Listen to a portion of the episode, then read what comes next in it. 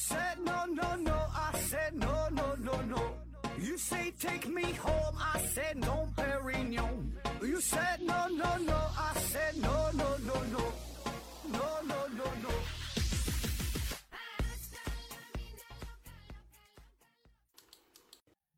拼命探索不计后果，欢迎您收听思考盒子。本节目由喜马拉雅平台独家播出。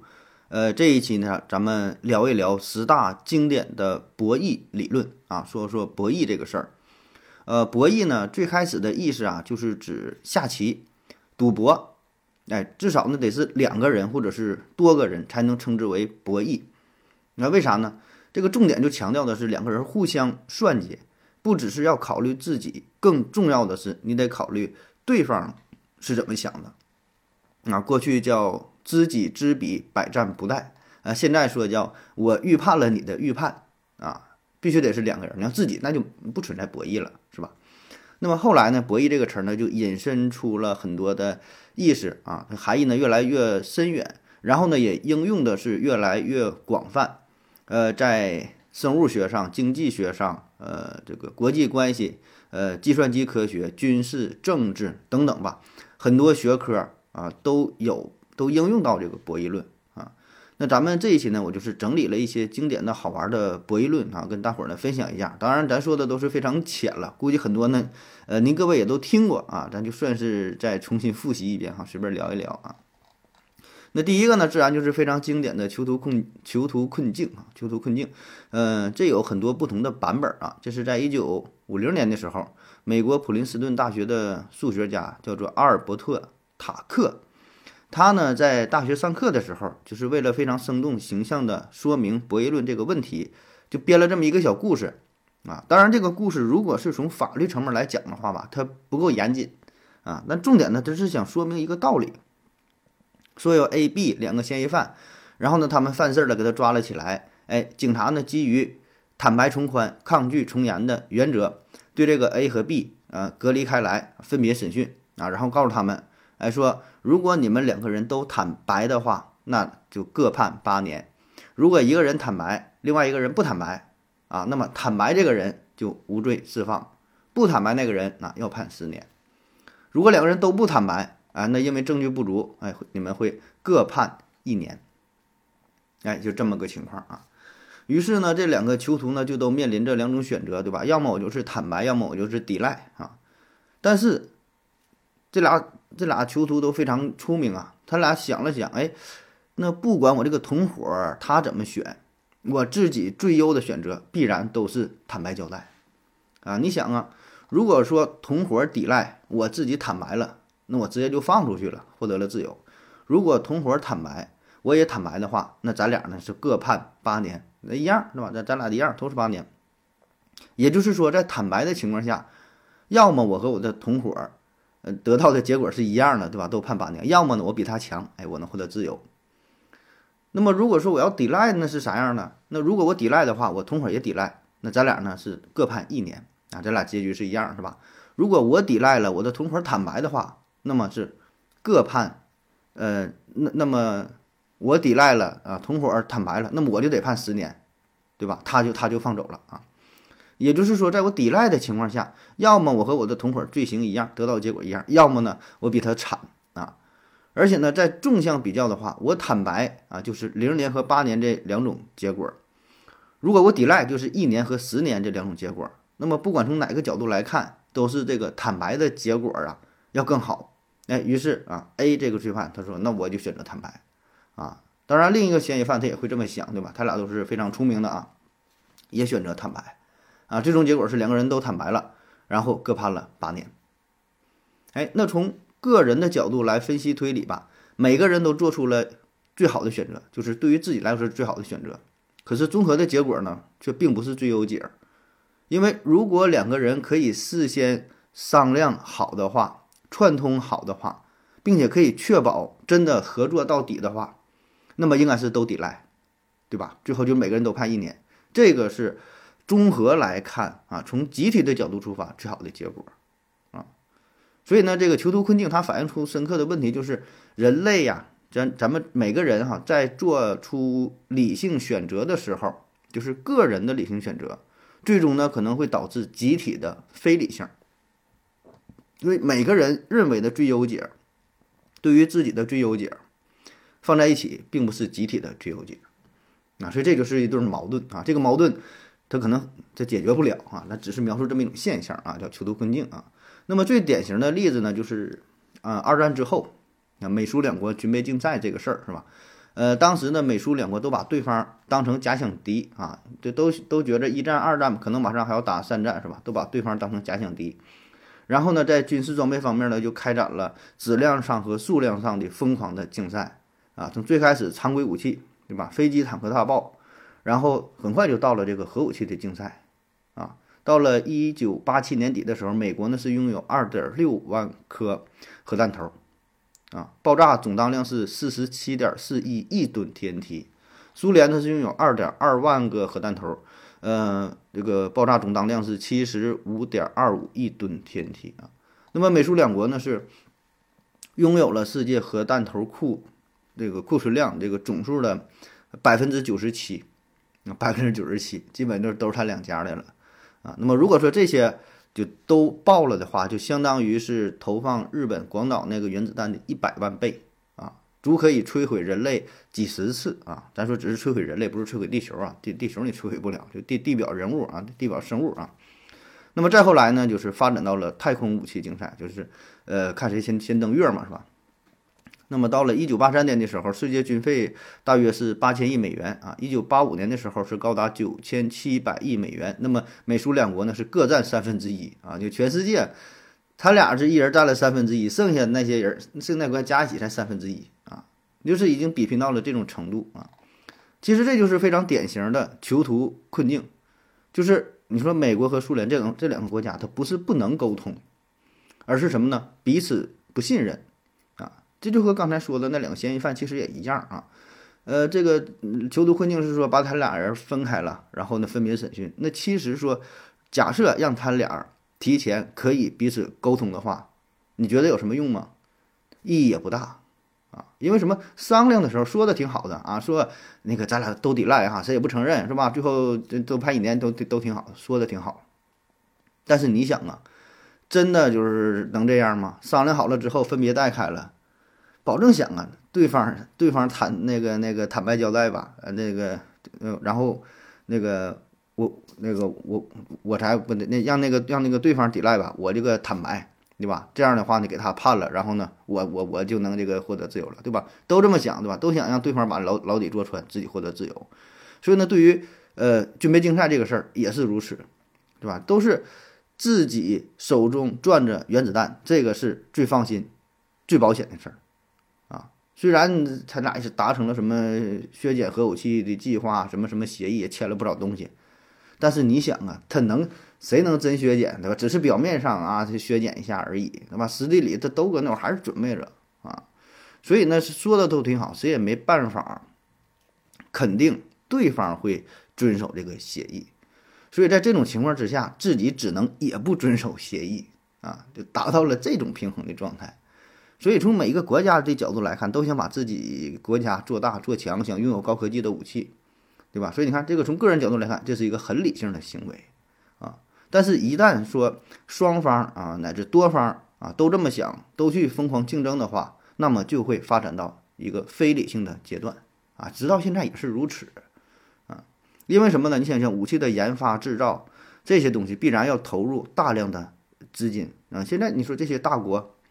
每年这个军费的开支不都占着国家的 GDP 就很大的一部分这个比例，对吧？那么如果你你想想这些钱放在呃其他的经济发展上，放在其他的这个纯科技上，那么发展会更好，对吧？你放在军事上就有什么用，是吧？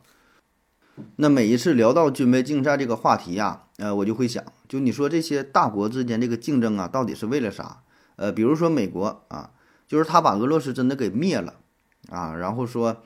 就把甚至把全全世界就其他所有国家就都给灭了啊！就是全世界就剩一个美国了，所有的地方也都被他占领了，然后他能咋地，对吧？就是说，我想问他，他你说他到底在追求啥？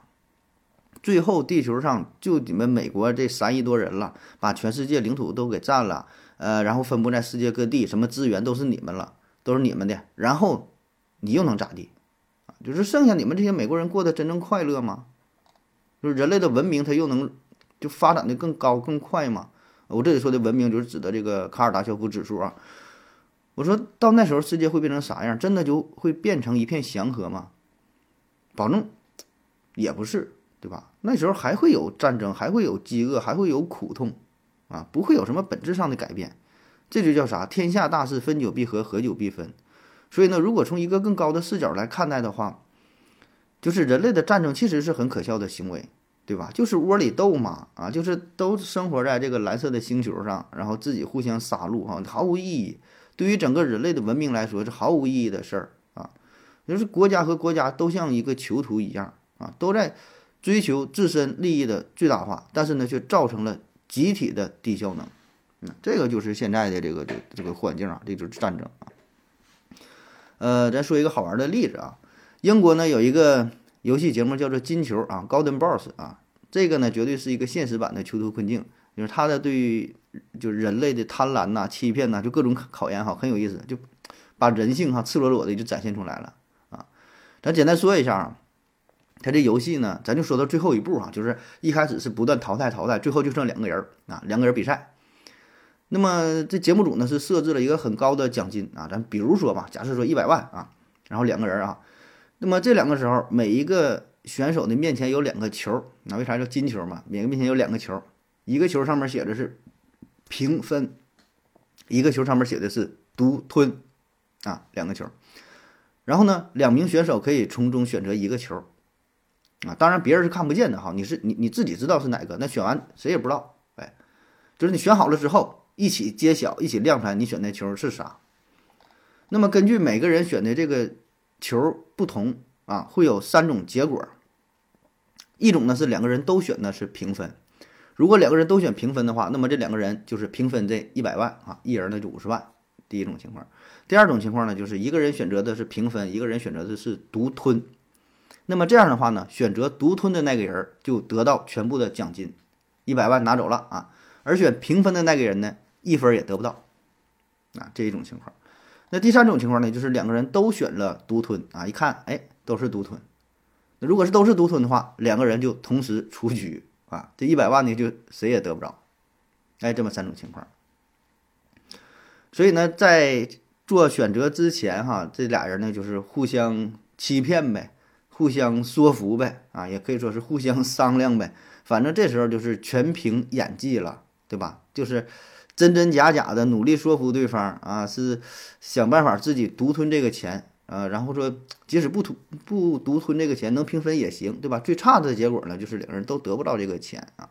所以这就是非常典型的、非常现实版的囚徒困境的游戏啊。而且相当于可以提前串供，可以提前商量好啊。但是你最后的结果呢，还是独立做出选择啊。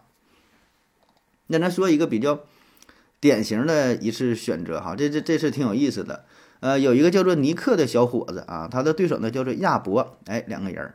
那么这个亚伯呀，他与前几期的选手一样啊，也向这个尼克保证啊，说呀，真的小伙儿啊，那咱俩都走到这了，到最后了都不容易是吧？咱俩呢都选择平分，那最后咱就平分这个一百万，一人五十万，不也挺好吗？啊？然后这尼克这小伙子非常坚硬啊，非常坚硬，非常强硬哈，表示不行，你别跟我商量，大哥，我今天我就是选择独吞了，不管你选啥，我就是独吞。你爱咋地咋地，那他这话这一说出来，就是主持人也懵了，这亚伯也是懵了啊，这没想到你这不按套路出牌呀，还有这么商量的，对吧？平时的商量都是说咱都选择平分，都这么商量，你你这上来直接整个独吞，那你这玩意儿他还咋玩啊，对吧？你这不是同归于于尽的做法吗？然后呢，尼克又补充了一句，说的真的，你看我选择独吞吧，你选平分，然后这一百万不是让我拿来了吗？比赛之后，哎。节目下节目之后，我给你五十万。亚伯他也不信这个尼克的话呀，说的那你万一不给我呢？尼克说呢，不给你能咋的？你爱信不信，反正我就是选择独吞了。哎，你要愿意相信我，你就选个平分，然后我得完钱呐，下节目我就给给你啊。你要不信，那就咱俩谁也别拿这个钱，你爱咋地咋地。所以这时候呢，亚伯他就面临着两种选择了，对吧？他要选择独吞的话。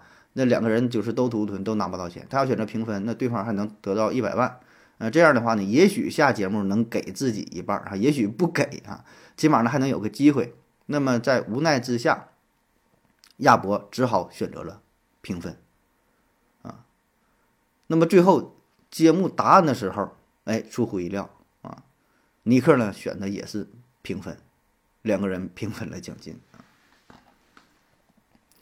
第二个啊，来讲讲叫锱猪博弈，锱锱猪啊，锱猪啊，呃，都是翘舌的，智慧的猪啊。说呀，在一个猪圈当中，有一头大猪，一头小猪，两个猪。然后呢，猪圈的一头有猪食槽，另一头呢安装着一个控制猪食供应的按钮啊。你摁这个按钮，那边那个猪食槽就会有食物出现啊，就可以吃这个猪食。哎，假设呢这两头猪啊都是非常理性的猪啊，别看这猪非常聪明。然后呢，再假设，呃。这个猪啊，每按动一下这个按钮，会有十单位的食物出现，啊，十个单位啊。但是呢，你按这个按钮啊，包括来回跑啊，那跑过去摁按钮，那是跑回来再吃，这个过程当中呢，也要消耗一部分的能量啊，相当于呢会消耗两单位的饲料的能量。而且你想啊，这个猪这边去按按钮，再回来再去吃，这么一去一来，这个这个过程。它吃的东西就要比另外那头等待猪食、等待猪食槽旁边等待吃的那个猪吃的少啊，所以呢，按按钮这就相当于一个费力不讨好的事儿。那我们第一反应就是这两个猪谁也不会去按这个按钮，对吧？因为都是非常出出名的猪，对吧？我按它干啥呀？还挺累的，吃的还少，都会等等这个对方呃去按这个钮。那咱们来具体分析一下哈，以下呢就是假设的内容哈，一组数据。如果说这个大猪啊去按这个按钮，小猪等待的话，那么大猪呢最终会吃到六份的饲料，小猪呢吃到四份。那么大猪呢再减去消耗掉的这两份嘛，最终呢大猪和小猪的收益是四比四啊。那么如果说小猪去按这个按钮的话，大猪等待，那么大猪呢就能吃到九份的饲料啊，小猪呢是得到一份啊。但是因为它刚才的运动过程当中还得消耗掉两份，所以呢，最终它是负一份啊。大猪和小猪的收益是九比负一。哎，那如果说两头猪同时跑，同时去按这个按钮的话，大猪呢可以吃到七份，小猪呢可以吃到三份，减去消耗的两份，它俩最终的收益，大猪小猪是五比一，对吧？那最后一种情况呢，就两个猪都不动啊，谁也不去按按钮，谁也不吃啊，就是都搁这边等着，那收益自然是零比零啊。所以，两个理智的猪最终呢就会达成一种默契啊，大猪按按钮，小猪等着吃。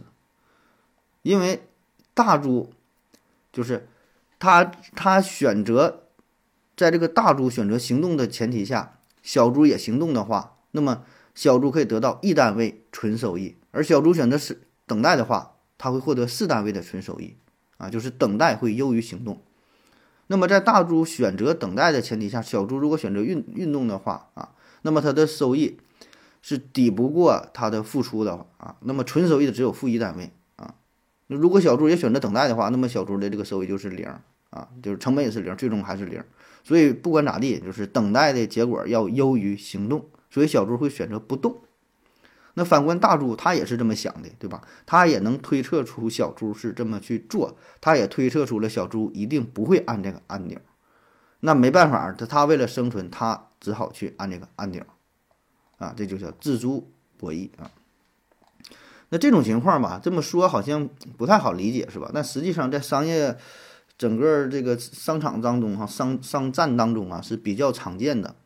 所谓的大猪呢，就是那些大公司、大企业啊；小猪呢，就是一些小型的小微企业啊。所以呢，一个企业哈，它对于企业的发展的规划，一定要结合自己的体量、自己的身份儿，就是说你做自己应该做的事儿啊。比较典型的例子啊，咱看就是最近这几年电动车汽车、电动车市场，就是电动汽车市场啊，呃，蓬勃发展，对吧？现在呢，越来越多的人认可啊，买这个电动汽车啊。那大约在十年前的时候，十多年前吧，那阵儿呢，电动车是刚刚兴起啊。那么说，如果你是一家创业公司啊，你手里有点钱啊，但也不是说特别有钱，就是还行嘛啊，想要投资这个电动车，想创一个品牌啊，那时候你觉得这个风口来了，对吧？觉得电动车市场以后会会有大的发展啊，一定会大卖，想要入局。你就那时候，电动这个特斯拉还不是特别有影响力呢啊，那时候他也是马斯克也是刚整这个特斯拉啊。就是那时候的这个呃品牌影响力也不是特别大，认知度不是特别高，技术也不是特别成熟，哎，那么你就面临着一个选择，你怎么办？从大方向来看，你有两种选择。第一个呢，就是和这个特斯拉抢跑啊，赶紧的布局啊，加入电动车这个行业。另外一种呢，就是哎，咱再等一等，咱不着急，因为当时电动车市场还不成熟，大家并不认可你这个玩意啊，花五六十万买这么一个大的电子玩具啊，感觉有点接受不了。所以呢，这时候你投入电动车市场啊，不单要去研发，更要对消费者进行普及教育，提高大伙儿对电动汽车的认知度。因为消费者他买不买两说，起码说看到一个开电动车的人，他心里不会骂一句傻叉是吧？人傻钱多啊！你就算是现在，咱咱说，就我的身边还有一些朋友，就就是就是说啥也不不认可这个电动车，对吧？当然，现在这种人已经是越来越少啊。所以这个消这个说服教育这个工作由谁来做？如果是小猪啊，一个小企业，他兜里就这么点钱，他还得研发，还得生产，还得去宣传。如果还得加上这个说服消费者啊，这个投入就会很多很多，最终呢，它这个利润就是负的啊，就是就赔钱赚吆喝是吧？那么这个工作应该谁去做？大猪对吧？特斯拉嘛，就马斯克有钱让他去做嘛，对吧？他去宣传啊，让他去按按钮，然后呢，大伙儿等着嘛，这食来了一起吃，对吧？所以你看后来很快这个，呃，蔚来呀、小鹏啊、理想啊等等吧，一些呃国产的一些电动汽车的品牌就开始崛起。销量呢也是还可以是吧？就现在发展的很快了啊！而且这个特斯拉把整个电动车产业就是做起来之后，供应链啊，整个配套的设施啊，上下游的关系啊，全都打通啊！现在是非常成熟了啊！所以我们可以按照这个套路去做啊！包括现在小米、华为都想进军到电动车市场啊！这就是小猪的做法，叫顺势而为啊！有个等待啊，等待也是也是一种很好的选择啊！那么如果我们反过来想啊？如果真的是小猪按动了这个按钮，哎，那么结果会怎样啊？倒不是说不好啊，不是说不好，不是说都不好，都得这么去做啊。就是有时候它也它也也行啊，对，因为你来的早，你可以抢占商机啊，你有你的好处，对吧？抢占市场，然后树立自己的品牌，你就是电动车市场的 number one 是吧？你是第一个敢吃螃蟹的人，做的好了有很多好处，对吧？但是你想想，前期的投入必然会非常大，市场很不成熟。咱举个例子，就比如说，呃，你是做一个小家电的，现在呢，你有一个很好的创意啊，比如说叫刷马桶的机器人儿，那刷马桶啊挺脏挺累的不爱干啊，你研究了一个机器人儿，哎，可以马马马桶刷的很干净，咱随便举例子，我这我不知道有没有哈，就是你研究这么一个东西啊，效果很好，但问题是呢，就是大伙儿对你这个。东西这个使用习惯他是不认同的啊，他不是不认同你这个产品，他是不认同不认同这种使用的观念。就像说现在扫地机器人、洗碗机啊，就这东西，你看像咱们你说八零后、九零后哎还行，勉强能勉强能够接受对吧？零零后就觉得哎这东西家里就应该有啊，结婚了就应该有这些东西。但是咱说咱父母这一辈，他就很难认同，说怎么的？扫个地还得整个机器人啊，满地跑，我拿笤帚对吧，划拉两下完事儿了啊。洗个碗，这这扔那还得扔那里边等老半天，费那大劲呢。他不是说这东西不好，他是这种理念转变不过来啊。所以很多东西，这种新产品的出现，它得有一个过程，就是一步一步的被消费者认同、接受，然后然后才会去使用。所以这个过程可能就挺漫长了。那么，如果一些小企业可能经不住这个这个，呃，这么长时间的等待啊，最后它就出局了，对吧？而且另一方面呢，就是你这么一个小企业研究出来这个东西啊，感觉也挺好的，但是呢，马上被这个大猪发现了啊，大猪发现商机，一看，哎呀，这东西确实不错啊，那他一看这东西这也简单呢啊，没没没有什么复杂的事儿，很快他就会复刻下来啊，然后呢，他成立自己的品牌啊，这到更更大资本的注入啊。对吧？极短时间之内就能做出一款跟你一样的，甚至比你更好的东西，再加上它自身品牌的影响力，那同类化的商品瞬间就出现了，那马上它就取代了你，对吧？抢占了更多的客户。所以这个小猪吧，就是很难去做，是吧？前期呢又得研发，又得生产，还得改变消费者，最后呢可能就会亏得很惨。所以做生意这事儿吧，一定得看看自己是什么体量啊，结合自身的。这个水平，这个能力是吧？你是大猪还是小猪？然后选择合适的打法啊！你是等待时机还是抢占先机？好了，咱休息一会儿。我要跟正南去尿尿，你要不要一起去啊？我也要去。呃，风姐，我要跟正南、阿呆一起去尿尿，你要不要一起去啊？好了，喝了口水回来，咱们继续聊啊。下一个呢叫做枪手博弈啊，这个也有很多的版本啊。咱说一个比较简单的啊，说有三个火枪手，第一个火枪手 A，他的命中率呢是百分之八十；第二个 B 啊，命中率百分之六十；第三个 C 命中率百分之四十。然后呢，他们仨是同时举枪瞄准，同时射击另外两个人当中的一个啊，要尽可能的消灭对手。注意啊，是同时开枪，每个人呢只有一次机会，只有一颗子弹啊。目的呢是努力的使自己活下来，努力呢把对方打死。那么这三个人谁活下来的可能性最大？那我看到网上的分析是这么说的啊，他说如果你认为枪法最准的 A 胜出啊，那么你就错了啊。我们来看，呃，如果你是 A，你毫无疑问、毫无疑问的会瞄准对你威胁最大的 B，而 B 呢会瞄准对自己威胁最大的 A。对吧？因为他俩是数一数二的，这枪法是相对比较准的，对吧？然后没人瞄准 C，对吧？因为 C 枪法不准。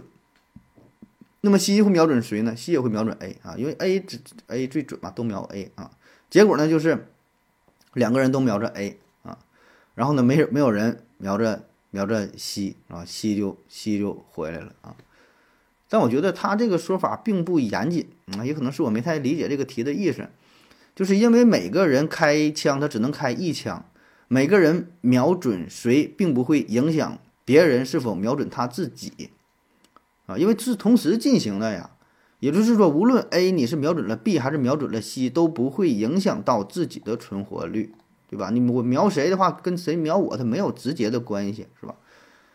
那咱换一种玩法啊，如果 A、B、C 啊这三个人是轮流开枪，每个人只能开一枪，那么谁生谁生存的概率最大？啊，咱假设是让 A 先开枪，按按 A、B、C 的顺序啊。那么如果是 A 先开枪的话，A 呢一定会先打 B，对吧？因为 B 对他威胁更大一些嘛。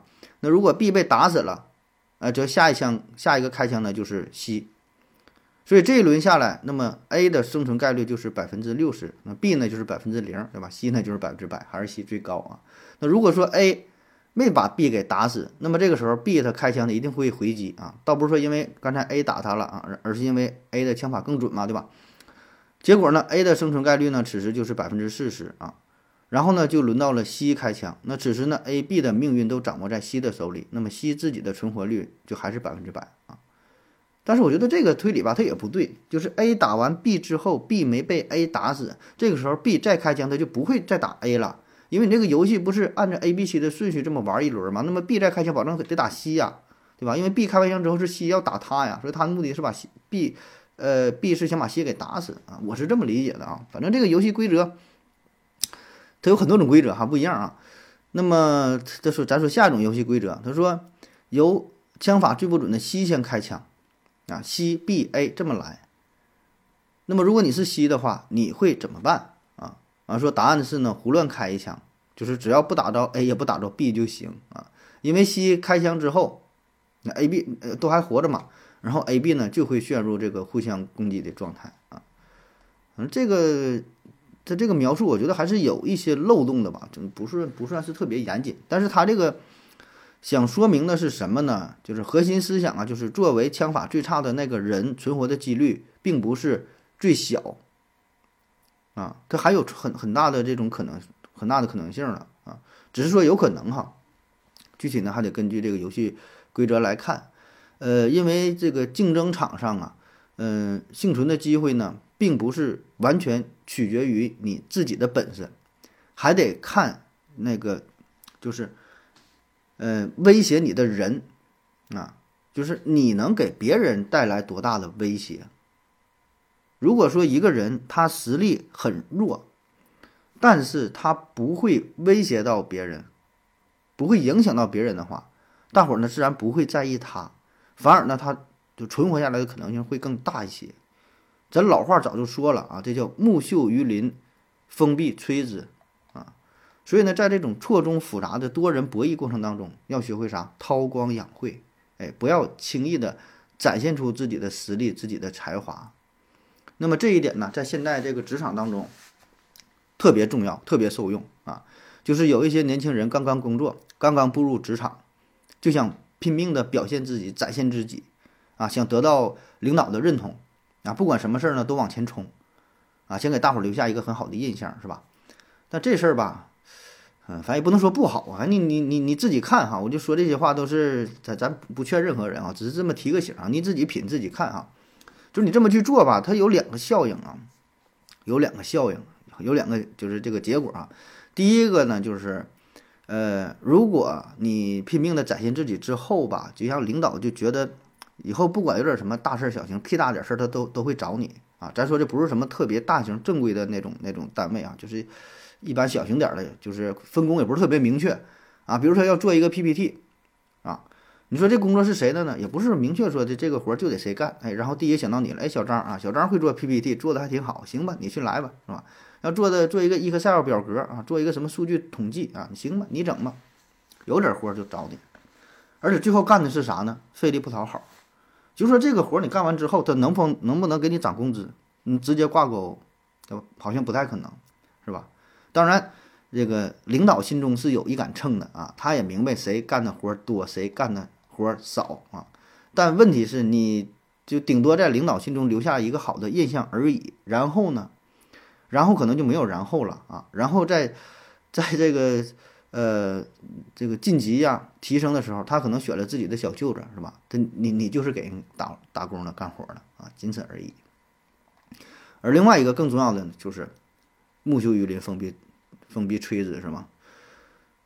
嗯，你这么努力，这么去表现啊，对于其他员工来说，你这并不是一个好的印象。就你这个人儿，太能显摆了，太张扬了，嘴上不说，这心里他也这么合计，对吧？可能说以后还会或多或少的找你一些麻烦，这都不好说啊。而单位当中啊，有这样一种人，他会混得挺好啊。什么样的呢？哈，我给你举个现实例子，就是咱说女生啊，不能长得太漂亮的啊，就是中等，甚至说中等偏下都行。每天呢话也不多，哎，人呢很随和啊，就说那难听点，他不来上班，你都不知道那想起这个人儿啊，没有什么存在感。但大伙儿呢对他呢又不反感，男生呢把他当做一个就是邻家小妹啊，而且没有太多想法的那种，就是纯那种，呃，越丑越纯呐，就就就这种关系啊。平时呢开个玩笑，嘻嘻哈哈的也还行，哎，没有太多心眼儿，感觉他非常神经大条，哎，这种感觉。然后女生呢就觉得，哎也行啊，女生把他就当做一个，真是不说算朋友吧，反正也不算不上是敌人，就是不会当做是假想敌啊。因为你想公司这种斗争啊，其实是这个暗流涌动啊。你看谁漂亮，谁谁谁天天打扮的是吧？保证和谐，这又咋咋地了啊？就是这种女生，她不会对别人构成威胁，起码别人不会认为对自己构成威胁，这就足够的了。就是你是否构成真正的威胁是一方面啊，是否让别人认为你是一种威胁是另外一方面啊，所以他就是自己啊非常本分的做着自己的工作，哎，但往往是最终啊，这种人他可以有很好的发展啊，就是这叫水嘛，这叫水叫什么？水善利万物而不争啊，这水的特性。啊，你看它显现不出来，但是呢，它就是就是存在。当然哈，这并不是说你一定要隐藏实力，就是这个事儿怎么说呢？很难把握是吧？你该展现呢也得去展现，呃，就是看你就在你最需要的时候爆发出来，啊，所以这个实力你必然要有，你不能说没有实力啊。你咱刚才说半天说有人理解说说我没有实力，没有实力对别人构不成威胁啊，那是，但是最后呢，你也不会有大的发展。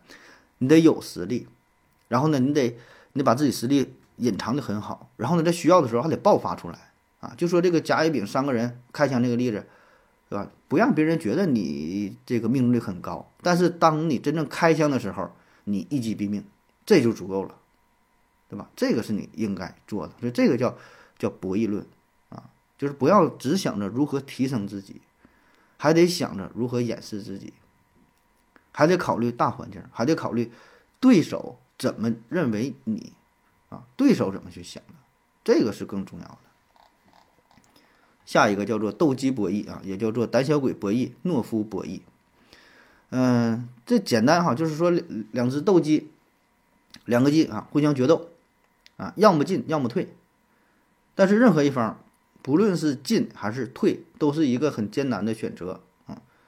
你你退的话，那你就输了啊；你要进的话，那么必然的会付出很惨痛的代价。双方都进，那么那斗争到底，最后没有好的结果啊，就斗鸡博弈啊。那这种情况呢，在呃赛场上啊，在战场上啊，呃都比较常见啊。就是就比如说这个体育比赛啊，那就是像打拳击啊，像什么什么格斗类的，对吧？你比对方多坚持一秒，那么胜利就是你的啊！双方最后打到最后都很累，都坚持不下去了，但是就是看谁意志品质更强，随后放弃。我记得有一回是采访阿里呀，还是还泰森呢，我忘了哈，反正也是一个著名的拳王。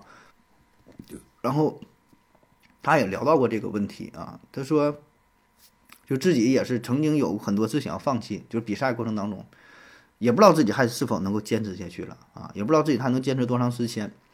但是呢，他仍然有个信念，说我要比对手我多坚持一秒钟就行，我不能倒下！我多站一秒钟，比你多一秒钟，那我就赢了。哎，就这么坚持了还有呢，就是像这个国与国之间，国与国之间这种大规模的战斗啊，也是在互相试探，就是谁也不知道对方的真正的实力如何。那有的打那种持久战，谁也不知道战争什么时候会结束。啊，谁也不知道对方还能撑多久，对吧？只知道自己已经是弹尽粮绝，可能说过了今天没明天了啊，说不行就投降嘛，是吧？但是你你你不知道，可能是对手比你过得还要惨，他也是咬着牙在那块硬挺着啊，所以这叫啥？就狭路相逢勇者胜啊。那么说这个事儿有没有什么解决的办法啊？怎么解决这个斗鸡博弈啊？给咱有什么启示呢？哎，也有啊。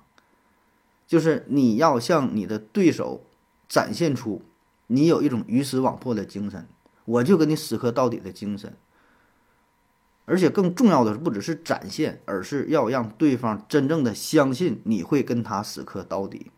叫软的怕硬的，硬的怕横的，横的怕不要命的，是吧？你要展现出你是不要命的这种，让对方相信你是这种人，他就会呃先认输。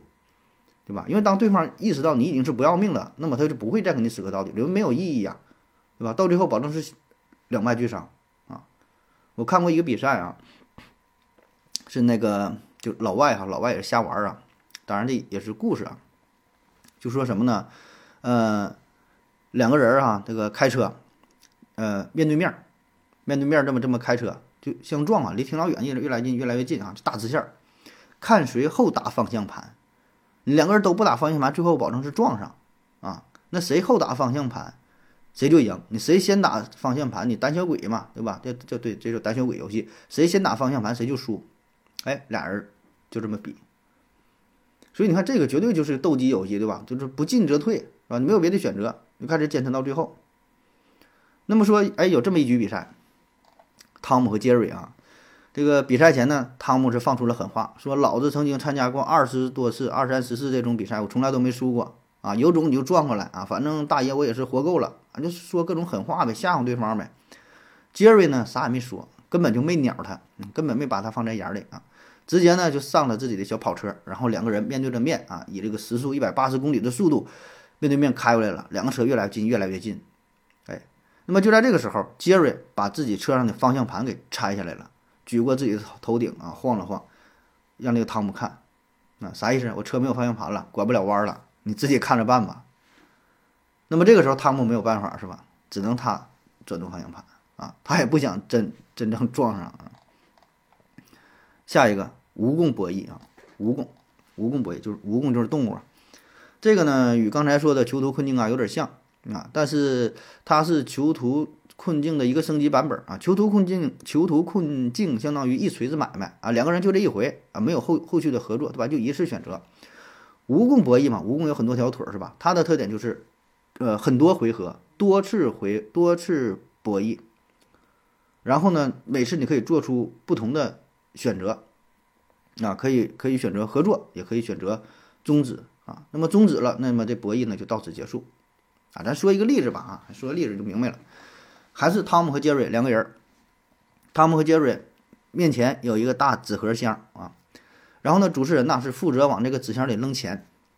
第一局呢往里边扔五块钱，然后问这个汤姆你是否选择合作啊？你合不合作啊？如果你选择不合作，游戏马上就结束。箱里不五块钱吗？哎，你得到四块钱，然后给这个杰瑞一块钱，就是按四比一这个呃比例进行分配啊。此后的游戏也都是哈按这个四比一这个比例进行分配啊。就是选择不合作那个人会得到纸箱当中这个钱的五分之四啊，另外那个人是得到五分之一，哎，四比一。那么如果说汤姆选择合作呢，那游戏就进行下去，纸箱里的钱翻倍，五块嘛变成十块，然后这时候呢由杰瑞选啊，对方选，杰瑞也是他选择不合作的话，直接拿走这十块钱的五分之四，拿走八块钱啊，然后给对方两块钱啊。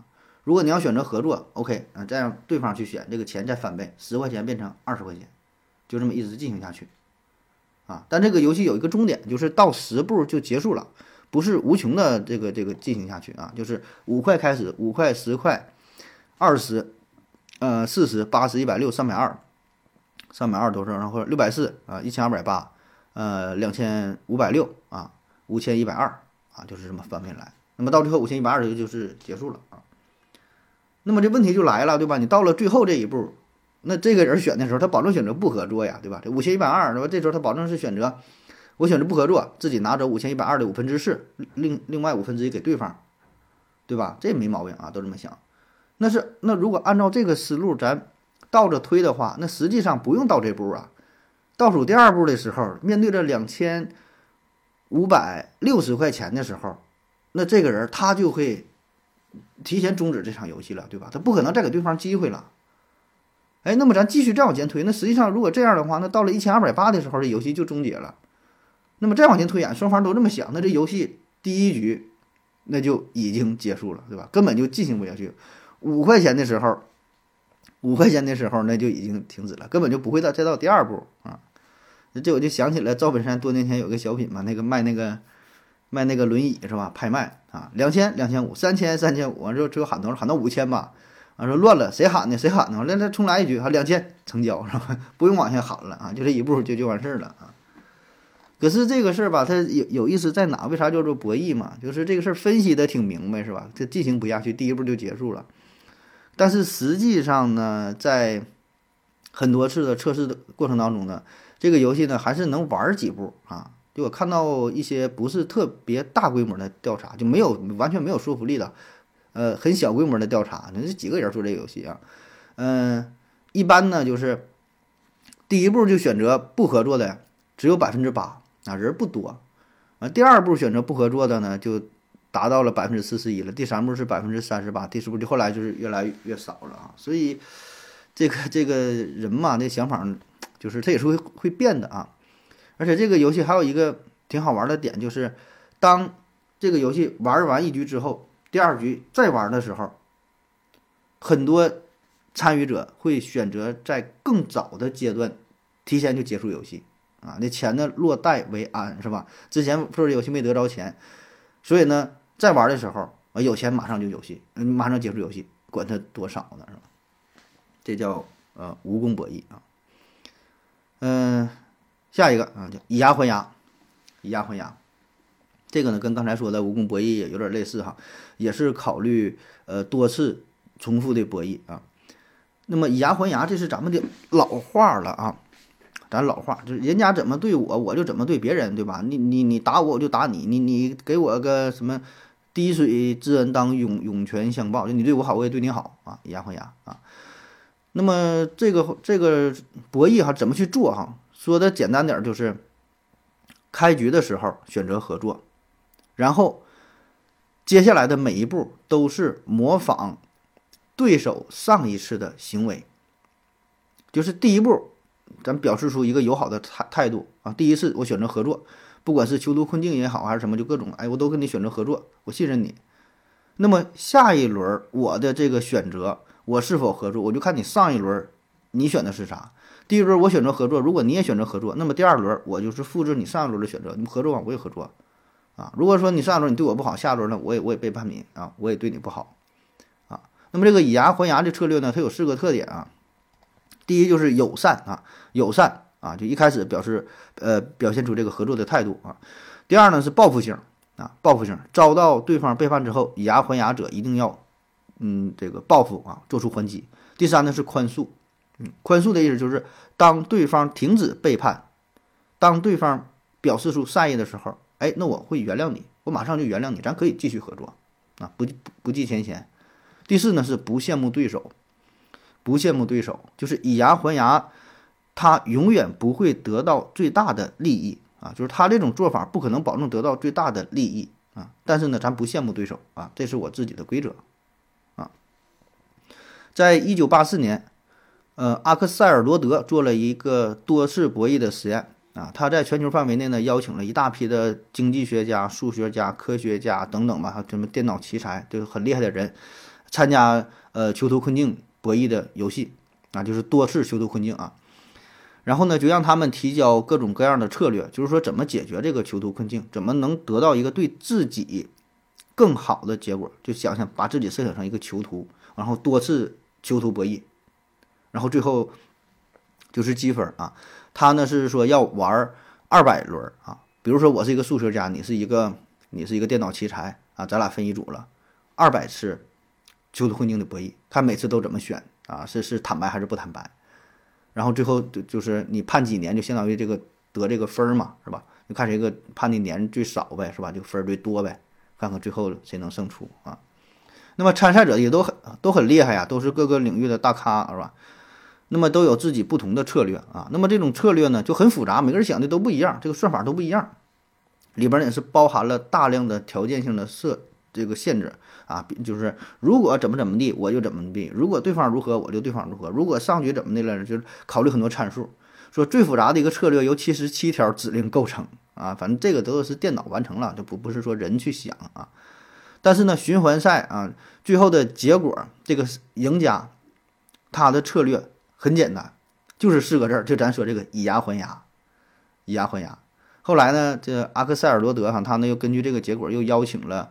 呃，六个不同国家的物理学家、生物学家、什么计算机学、什么数学家等等啊，呃，让他们对这个程序进行了优化啊，并加入了更多的策略，然后呢，设置了更多的参与者，并且打破了只进行二百局的限制，就是相当于这个规模更加扩大、更加严谨了。最终呢，胜出的策略方式还是以牙还牙，哎，就这么简单啊。所以我觉得呀，你看这个咱这个老祖宗的这这个思想哈，很牛啊，啊，这以牙还牙哈，这不仅仅是一个简单的策略。是吧？不仅仅是一个数学上的、计算机科学上的一个研究啊，研究的就是什么人性，对吧？博弈论研究的是啥？不就是人性吗？呃，你猜我，我猜你，你算你我，我算你，这不就是人性吗？啊，咱总说叫知人知面不知心，人心是最难揣测的，而且不只说别人，对吧？咱就自己怎么想，自己都想不太明白，自己这个内心你都揣测不明白啊。就是你今天这么想，明天那么想了啊。就这个囚徒困境，这局这么想，下局你又那么想了，那想法是不断的变化。只是很难很难研究啊，所以呢，以牙还牙，这好处就是啥？以无法为有法，以不变为这个应万变，是吧？我没有就是什么固定的策略，我看你怎么选。呃，以其人之道还治其人之身，你对我好，我对你就好。你叛你这个背叛我，我就背叛你啊。但是我还给你机会，是吧？你跟我合作，我还能宽恕你，所以这就很牛，不是说的一下给你打死，永远不能合作了。所以现在你看。嗯，放在这个国际政治上，对，不不让说这些事儿是吧？刚才聊这个房间被关了啊，你想想每个国家这个做法都这样，说就没没有没有这个永久的朋友嘛，也没有永久的敌人是吧？这都是根据自己的情况的考量嘛，是吧？当然了哈，以上这些推演只是在实验当中啊切实可行啊，做了大规模的实验。那么放在现实当中呢，这个理儿是说得通的，但实际上要非常复杂，非常的麻烦。因为呢，这确实存在着很多的局限性。就比如说，那这游戏当中，你看咱做游戏的时候，囚徒困境，这两个人呢，权力是平等的，对吧？一局一局的，两个人是完全平等的状态。但是在现实生活当中，人和人的这个权利，它是不对称的，啊，对称的时候它少，多数情况下是不对称的。人家欺负你了，你也想以牙还牙，但是你有这个能力吗？你没有。再比如，游戏当中以牙还牙，就是考虑这个敌我双方，两个人的事儿，对吧？就咱俩比，是吧？两个囚徒，但现实当中呢，多人，很多人，你考虑的因素很多，考虑的人很多，这局面很复杂。有的人合作，有的人又不合作，你需要权衡利弊，对吧？这情况复杂的去了。而且呢，再有呢，就是刚才说这种以牙还牙啊，这是，呃，有一个及时反馈。上局的结果，上一局结果选的是什么？对方合作不合作？马上你能看到，你知道这个答案，然后可以指导你下一局如何做出选择。但是咱们在实际生活当中，这种反馈，它不是即时的，有的时候是非常漫长的，而且中间有很多变数，你并不知道这个结果是不是因为对方这个选择所造成的，是不是还有其他因素去干扰？你还得分析这个背后还有其他什么原因啊？所以这就。复杂的去了啊，总之吧，这个这个以牙还牙，我觉得还是一个挺好的方式啊，挺好的一个为人之道啊。古古话说，人善被人欺是马善被人骑，是吧？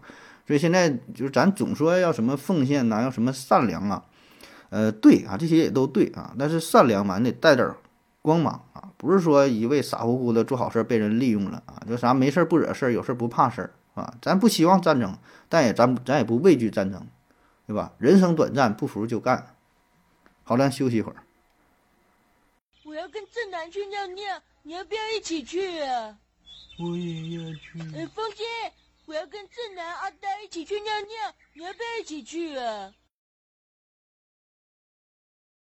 好，尿过尿回来，咱们继续聊啊。下一个叫做分蛋糕博弈啊，分蛋糕，就是当两个小朋友啊，他要分蛋糕啊，也包括分其他东西吧，分个披萨饼啊，分点果汁啊。呃，总是免不了要吵吵闹闹啊，就是抱怨呢，总觉得自己这份小没有对方的大，啊，没有对方的好，是吧？就是这个是一种一种心理，他并不是说自己这东西真的小，就小孩嘛，他有只有都都有这种心理，就是羡慕嫉妒恨这种心理，都是别人的好，那怎么办？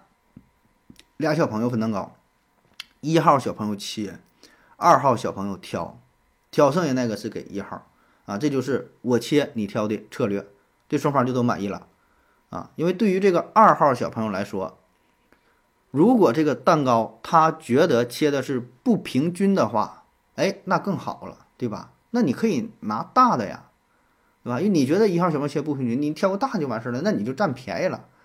那如果说你觉得这个蛋糕切的很平均的话，那你拿哪块都行，无所谓了，对吧？也就是说，这个二号小朋友在这个方案当中他不吃亏，是吧？你你自己挑的，你可以挑一个大的。你也就不用抱怨了，对吧？你你先挑的。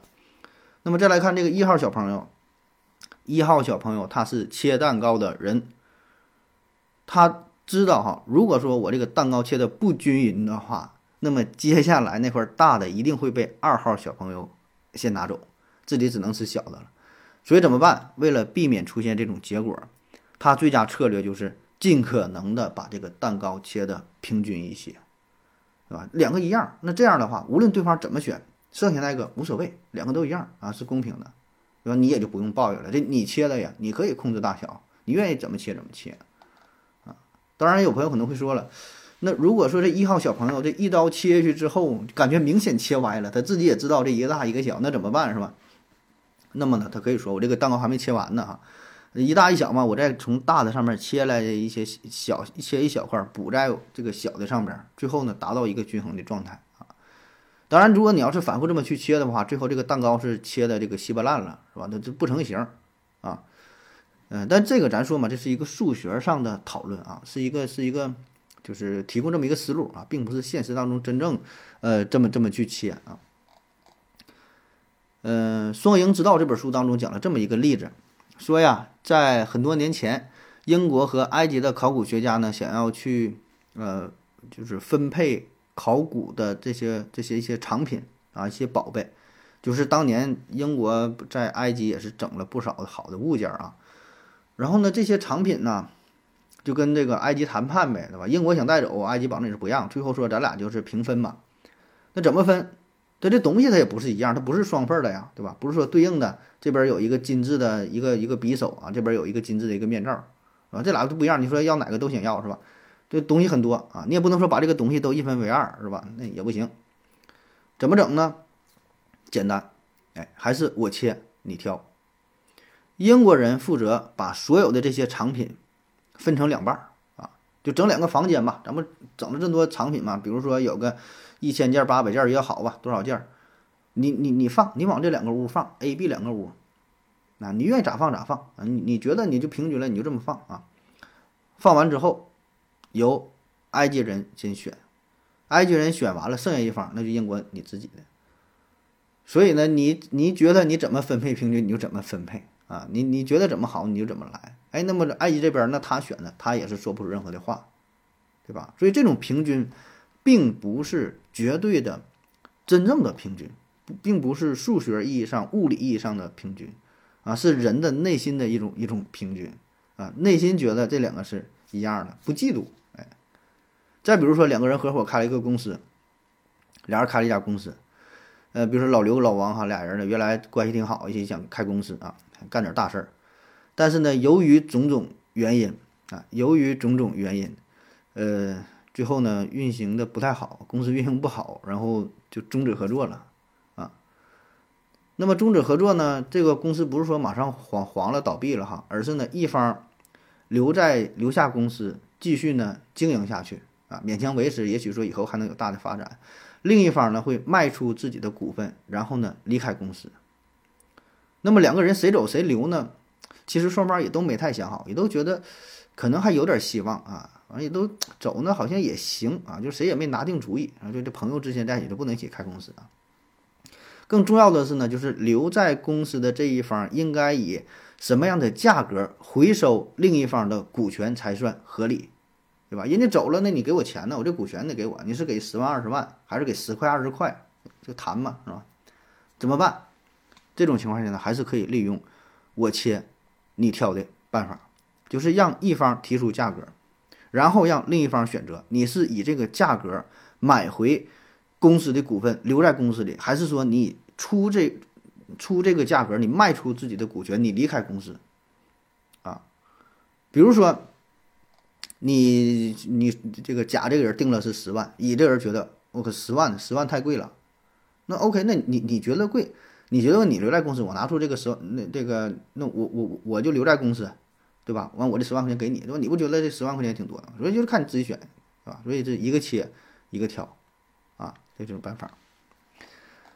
那么这个问题还有一个进阶版的哈，就是三个人的分蛋糕的问题啊，还有 n 个人分蛋糕的问题，其实都能分啊。所以这这个这个分的思想并不是真正的这个公平啊，比这个公平更重要的是不嫉妒啊，不嫉妒的心理啊。啥时候麦克说直播应该更有效果啊？有的是三人连麦，咱再咱还不太会整呢。我先自己一个人先开视频，先试试看看什么效果啊。下一个叫做鹰鸽博弈，鹰鸽博弈，呃，就是老鹰和鸽子呗。老鹰呢是代表着非常凶猛，具有侵略性；鹰子呢，鹰子，鸽子呢就是非常的这个温和，象征着和平啊。鹰子啊，鹰子，鸽子啊。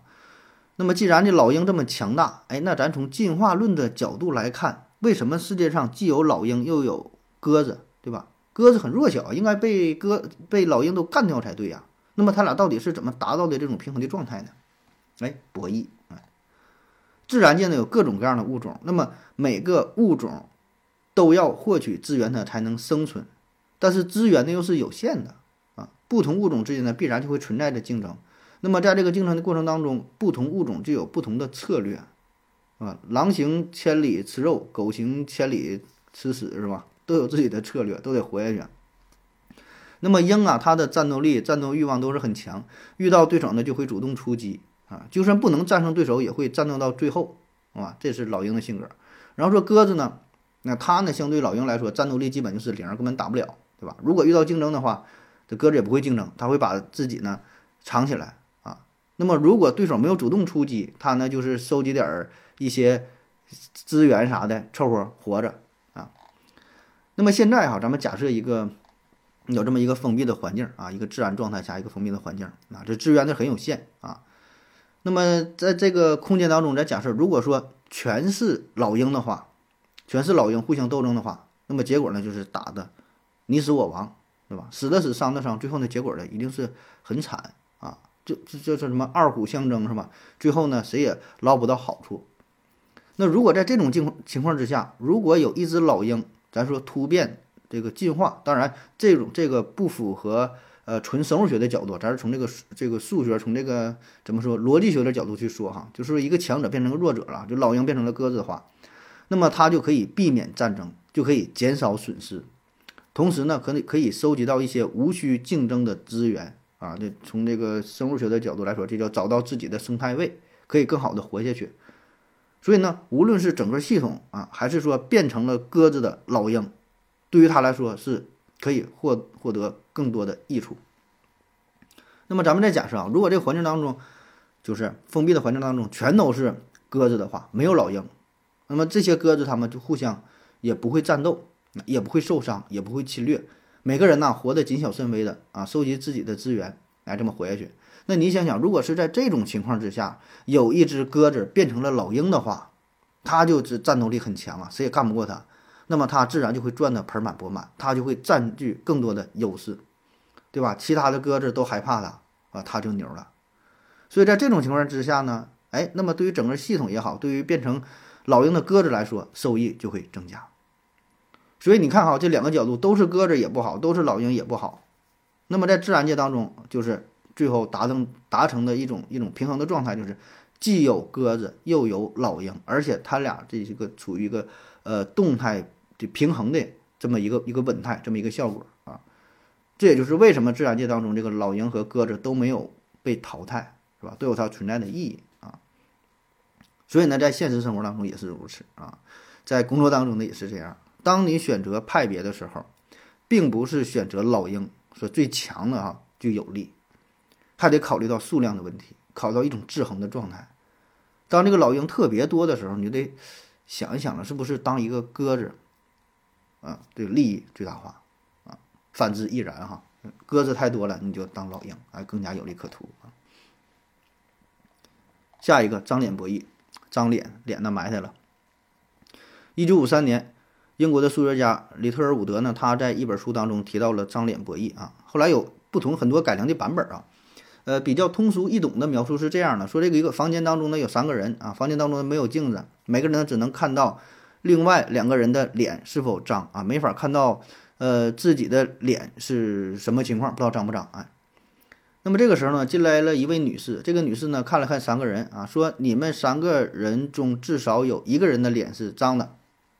三个人呢就互相看了一眼，没有任何反应，然后呢彼此又看了第二眼，又瞅了一下，哎。如梦初醒啊，意识到了自己的脸呢是脏的，三个人脸就一下子都变红了，就不好意思了。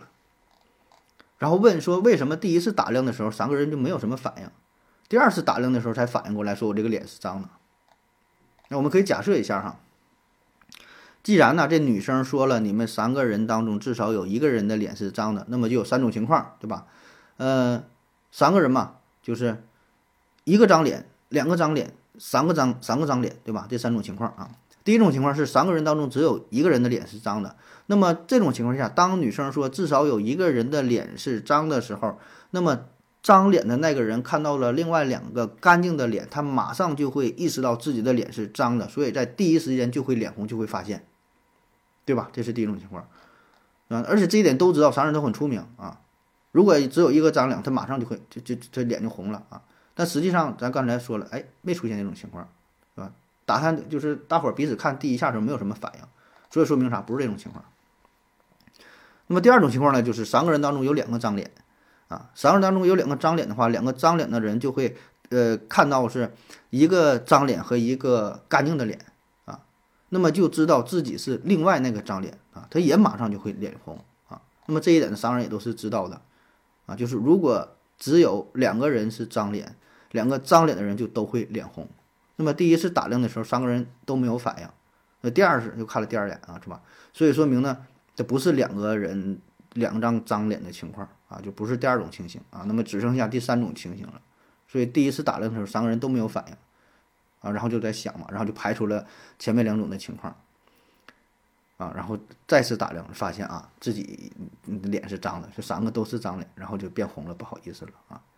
那么张脸博弈啊，这是一个动态变化的过程，从最开始的浑然不知到最后这个恍然大悟啊。那么这个事儿呢，在咱们平时生活当中算是比较常见的啊，这叫动态博弈啊，跟之前说那几个都是静态博弈还不太一样啊。呃，这动态博弈就是参与人啊，这个行动呢有先后的顺序，不像是那个囚徒困境是一接两瞪眼，两个人同时做出选择啊。那么动态博弈呢，就是有先有后，而后行动者呢能够观察到先行动者所做出的行为啊，比如说下棋，比如说打扑克啊，他先出什么，对吧？他后出什么啊？不是说两个人一起。呃，一揭开哈，比大小啊，或者是下象棋，对吧？有这个先后的步骤啊。那么张脸博弈它的核心呢，就是呃共同知识的问题啊，共同知识。嗯，其实我觉得他这个例子张脸博弈，他用三个人好像有点复杂哈。我我说这用两个人来解释，是不是能更容易理解一点啊？就说这个共同知识啊，就房间里啊，咱说有 A、B 两个人，然后他们这两个人的脸呢都是脏的，但是呢。就自己不知道自己脸脏，对吧？都能看到对方的脸是脏的。那么 A 掌握的信息是，这个房间当中至少有一个人的脸是脏的，对吧？B 呢，也掌握了这个信息，他也知道房间当中至少有一个人的脸是脏的。但是 A 不确定 B 是否知道房间当中至少有一个人人是脸是脏的这个知识点啊，因为 A 他也不知道自己的脸是不是脏。是吧然后这个时候进来一个美女啊，看了一下，说这个房间当中至少有一个人的脸是脏的。本来这句话 A、B 都知道，但是美女说出来之后，这就变成了一个共同知识啊。结果呢，A 就推理出了自己的脸是脏的。因为如果 A 的脸不是脏的，那么 B 看到的就是一个干净的脸，那么他马上就能推导出啊自己的脸是脏的，他就会变得不好意思。但是呢，B 听到美女说房间当中至少有一个脏脸的时候，他很淡定啊，说明他。之前就已经知道了这个信息，一点也不惊讶。那么如此说来，就应该是 A 自己的脸也是脏的啊。那么同样的，B 也是这么想的，对吧？他也会这么推理啊。完了，两个人都知道了，哎呀，自己的脸都是脏的。那还有一个进阶的版本哈，就人就更多了，这是一百个人啊，叫村庄惨案哈，村庄惨案，说村里有一百对夫妻，然后最后就是知道什么妻子出轨这个事儿啊。我之前听那个谷歌古典，他专门做过一期节目去聊这个事儿哈，大伙儿有兴趣可以呃去他的这个。节目当中去听一下，就不再解释了。说起来怪怪麻烦的，我觉得音频当中、音频节目当中不太适合做这些事儿哈，咱就讲一讲这个道理就 OK 了。那么这个共同知识概念呢，最早是由美国的逻辑学家叫做刘易斯是他提出来的，之后呢是经过逻辑学家叫做嗯辛迪卡以及呢博论博弈论的专家叫做阿曼哈，他们共同发展，现在就是成为了逻辑学、博弈论、认知科学理论等等吧，一个非常基础的概念啊，被频繁的使用，叫做共同知识啊，共同知识。那么，值得注意的是，就是共同知识啊，它是分阶的，分阶的阶层的阶呀，这就让共同知识的识别和确认富有挑战啊。就什么意思啊？第一阶呢，就是我知道，那我知道这是第一阶啊。第二阶呢，就是你知道，我知道啊，我知道一个事儿，我知道一个秘密，然后呢？你不但知道这个秘密，你还知道我知道这个秘密，哎，这就二阶了。第三阶呢，就是就还可以增加，就是我知道你知道我知道这个秘密，嗯，所以你就想，人世间这些事儿是不是有的时候就是在互相欺骗啊？就是你知道啊，然后我也知道啊，我也知道你知道，你也知道我知道，或就互相都知道是吧？但就没说出来，就是就就不是共同知识啊。啊，咱说一个好玩的，一个经典的骗术啊，这也算是算不算共同知识？我不太知道哈，我觉得挺好玩，分享一下。说老刘啊，有一天去一个鞋铺买鞋，他呢看中了一双皮鞋，问这个老板说：“这个皮鞋多少钱？”啊，老板岁数挺大了啊，六十多岁，快七十了，耳朵不太好使，走路也很慢，啊，颤颤巍巍的。问老刘说：“你你干啥？”老刘说：“买鞋啊，这鞋多少钱？”完事呢，这老板呢？啊，看看弯腰，看看这鞋挺费挺费劲的啊！哎呀，这鞋这我不太确定啊，这鞋好像昨天刚刚到的货呀，我也不知道多少钱，我给你打听打听去。这老爷子呢转身啊，冲着这个后屋啊就喊了一句啊，说老婆子，昨天那个新新上来那批鞋多少钱？然后听后边传来了啊，二百七。掌柜的没听清，又补了一句多少钱啊？二百七。这耳背嘛，没听清啊。这老刘这这些这听的真出了，看看明明白白的啊。这个老掌柜的转过头来对老刘说：“啊，这鞋昨天新上的，二百一，小伙子，你看看这多多好啊。”老刘一看啊，这老爷子没听清，二百七听成了二百一啊，都不用跟你划价了，直接给我来一双吧，赶紧我就走人了，开开开心心的提着鞋交了钱就走了啊，二百一买了双鞋啊，哎，那么说到这儿，大伙儿都听明白了是吧？这就是这掌柜的和他老婆子两个人使出的一个计策啊，故意的啊，这鞋可能成本就一百六啊，故意一个假装说二百七，他假装听成二百一。这些事儿呢，然后给表演给老刘看的。老刘以为自己知道了这个真实的价格，实际上呢，就装成耳背的这个掌柜的知道老刘知道啊，就比他站得更高一阶啊。这这这个就是知识的分阶嘛啊。嗯，那我们再看一个案例啊，这个例子我觉得也也挺好的，都但我不知道跟这个有没有关哈，说着玩吧啊。在美国啊。美国呢，一个是就是法庭上边啊，法庭上边现有的证据呢，已经足够将这个被告啊定罪，但问题是就是这个被害人吧，一直没找到啊。咱说这叫活不见人，死不见尸，找不着这个人儿，尸体在哪也不知道。但是现有证据就说他保证是犯罪了啊，所以这也就成为了控辩双方交论的这这争论的焦点。那么，当这个审判呢临近结尾的时候，被告律师呢站起来啊，就说：“法官大人啊，陪审团的女士们、先生们，哎，接下来的事情啊，一定会让你们大吃一惊啊！”就是被告的律师哈，他这么说的。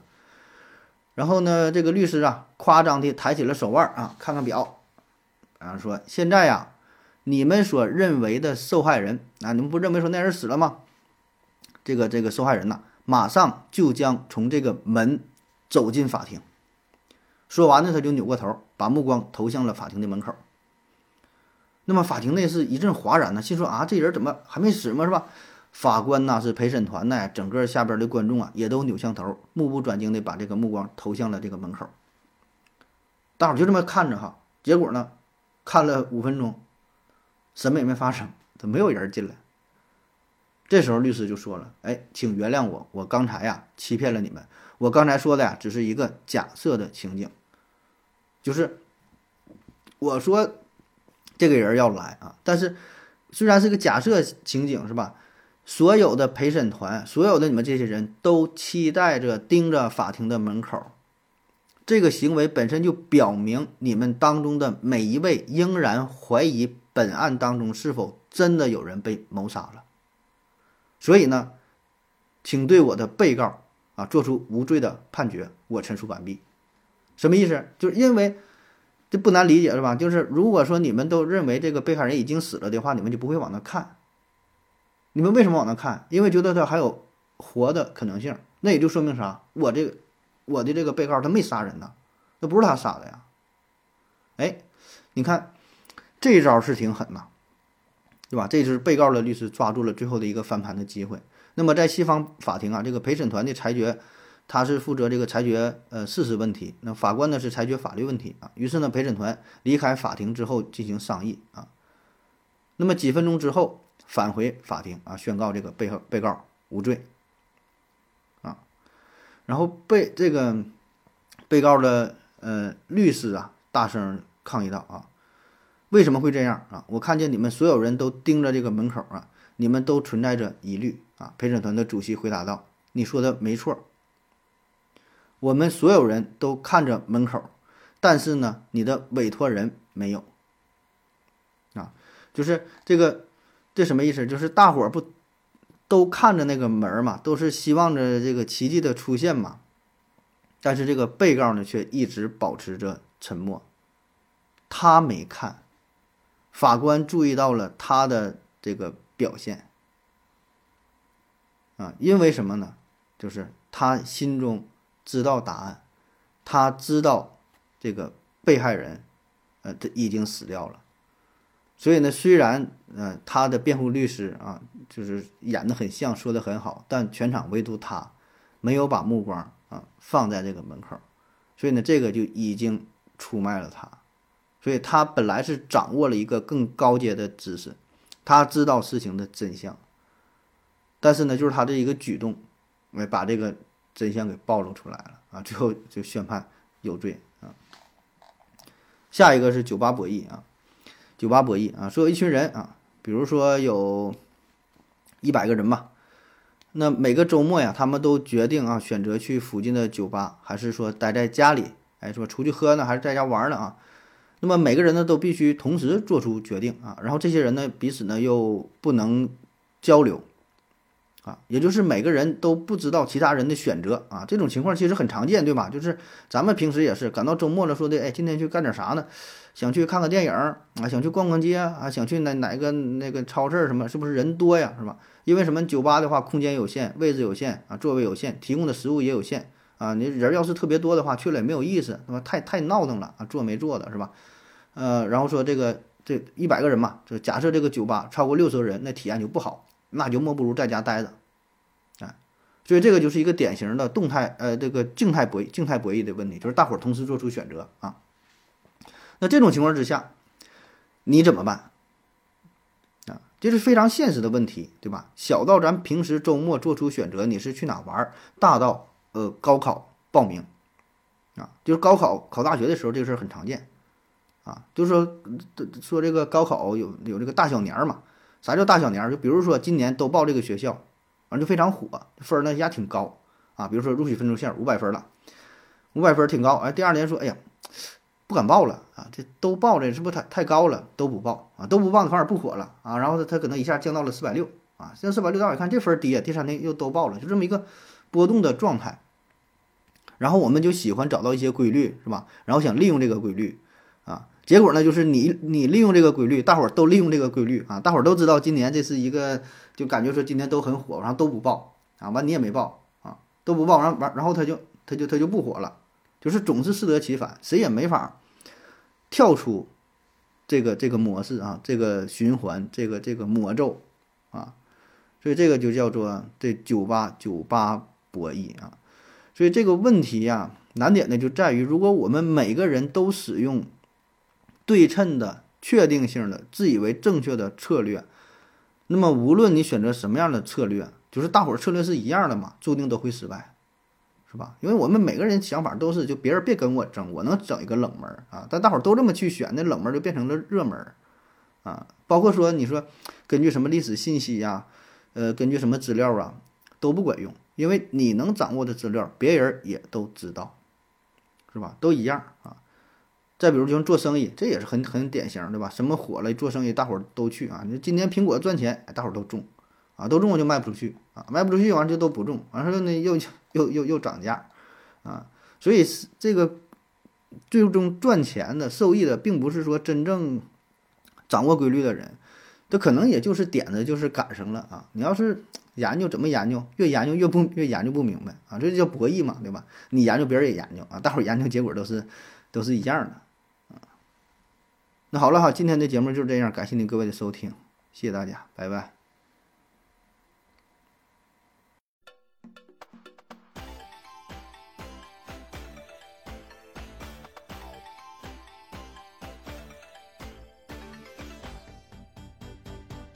女孩的心思，男孩你别猜，你猜来猜去也猜不明白，不知道他为什么掉眼，不知他为什么笑开怀。女孩的心思，男孩你别猜，你猜来猜去也猜不明白，不知道他为什么闹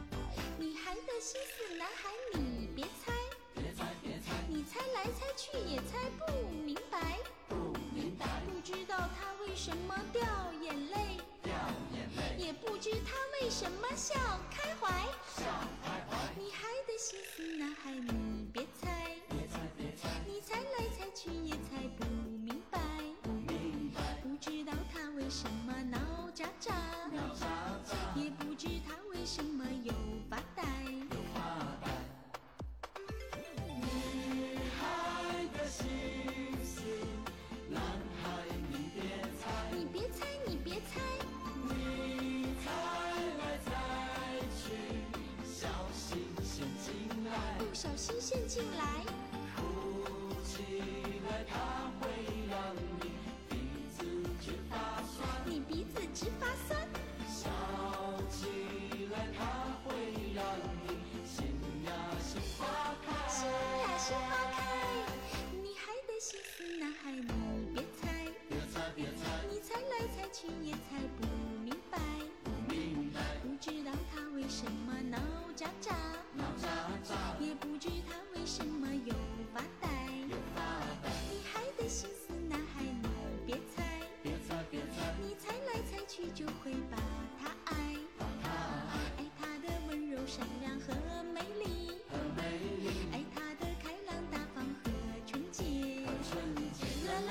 la la la